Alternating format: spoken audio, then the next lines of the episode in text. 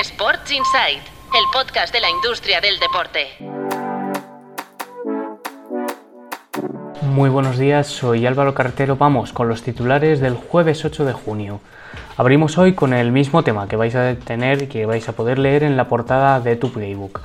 Lo hacemos como cada año a estas alturas con las ayudas al descenso de la liga.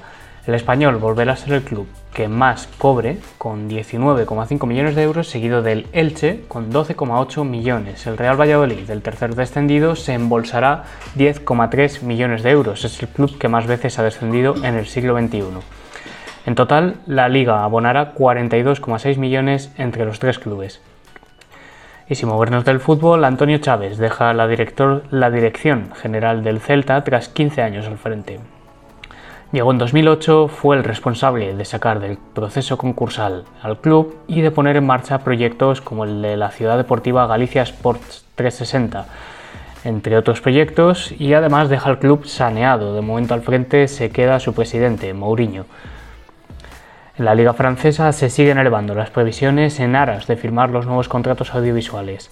La competición ha hecho público cuánto espera facturar en este nuevo ciclo. Eh, además, es que debe cerrar contratos en el extranjero y en el mercado doméstico, un tender que lanzará en septiembre.